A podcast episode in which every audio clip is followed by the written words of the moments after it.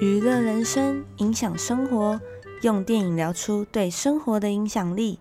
大家好，我是金鱼。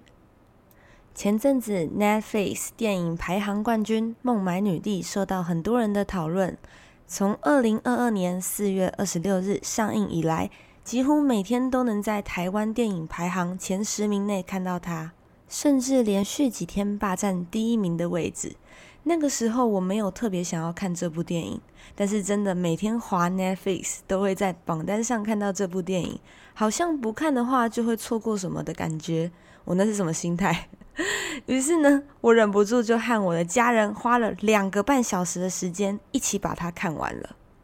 印度片的片长真的几乎都偏长，但是好看的印度片不会让你觉得时间太长了，看了很累。有几部印度片我都超喜欢的，拍的非常棒，像是《隐藏的大明星》《我和我的冠军女儿》《护垫侠》等等。这几部不外乎就是以女性主义为主轴，为女性的权利和平等发声。印度很爱拍这类型的题材，那我们今天就透过电影来谈谈关于印度的女权问题吧。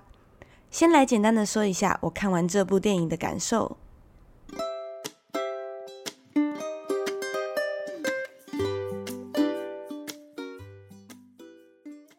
先来讲一下电影大纲。剧情讲述一名印度女子被男友欺骗后贩卖到妓女院的遭遇。陷入困境的她依旧没有放弃，她成为了妓女院的老板娘，也争取黑手党老大的认可，给予她保护与支持。女主角透过选举以及演说，提倡妓院合法化，还有妓女的受教权，为所有性工作者谋取福利，希望能够获得尊重。这段坎坷且动人的故事背后，究竟牺牲了多少？我会给这部电影七十五分。我觉得故事的前半部是好看的，一下子就能进入状况，让人目不转睛。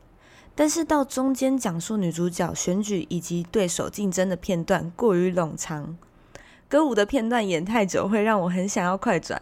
不过华丽的画面和振奋人心的剧情，替电影加不少分。在这边，我也想要分享，我没有很喜欢印度电影，明明是在讲述女权，希望女性能靠自己站出来，获得该有的尊重。但是很多印度电影常常却还是都得靠着男性的帮助与认可才能站出来。像是隐藏的大明星，明明很会唱歌的女主角，在印度文化的压力下，只能在 YouTube 以蒙面不露脸的方式唱歌给大家听。虽然一直有妈妈在背后默默支持。但最后呢，得靠由三个傻瓜男主角饰演的音乐制作人慧眼是英雄，在他的帮助下，才得以让女主角展现真正的自己。妈妈是女主角成功的关键之一，但是好像都一定要以男性作为一个桥梁，顺水推舟才有办法成功。还有这次的孟买女帝也是，虽然女主角在成功之后，用自己的力量为妓女们发声。但是他也是因为有黑手党老大哥的支持，才得以受到保护，而且募集资金参加选举，甚至是透过男性记者把他的事迹散播给全世界，才有机会让大家知道他的存在以及努力。对于这些问题，我会比较不喜欢一点。不过后来想想，也有可能是真的受到文化跟环境的限制。从小在台湾长大的我，可能会认为这些是理所当然的。比起对电影的不理解，我可能会更庆幸自己能身为台湾的女性，影响生活。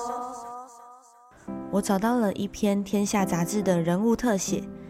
印度女权运动家布塔利亚曾说：“女性主义不是为了对抗男性，无论你来自哪里，你的身份是什么，每一个人都应该要过着有尊严的生活，这才是我们最重要的目标。”在国际媒体的大肆渲染下，印度新德里扎扎实实地背负了强暴之都的恶名。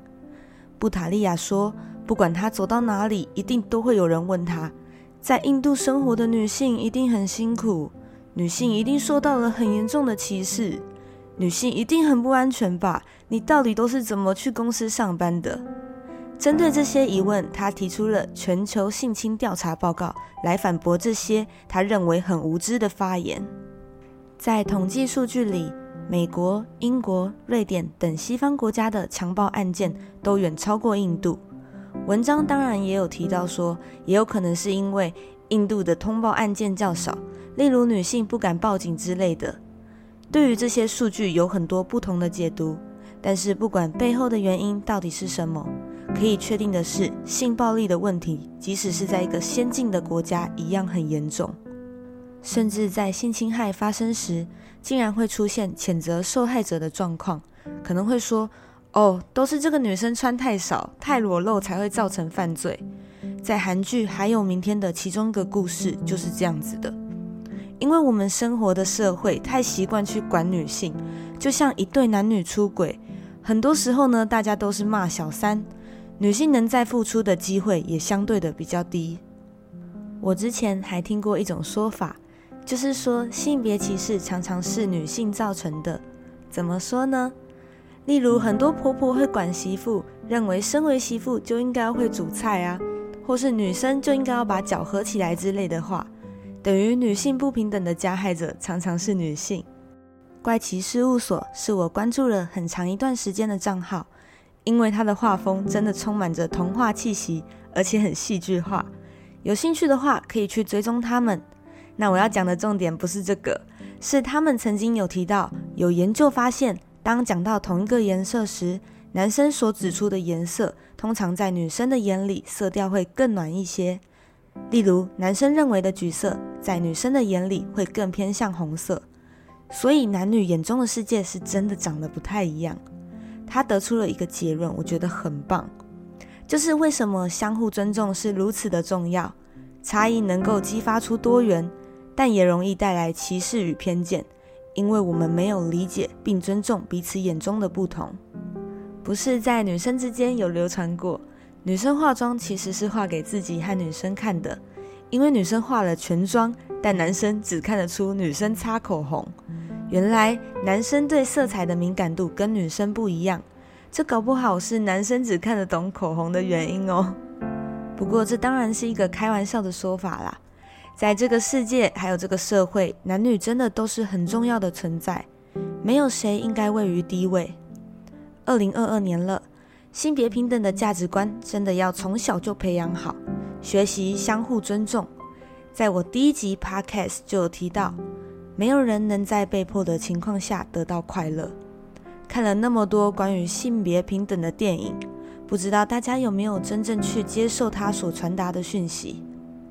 女性主义不是为了对抗男性，希望每一个人都可以过着有尊严的生活。所有的努力就是为了得到尊重。感谢您的收听，娱乐人生，影响生活。我们下次见，拜拜。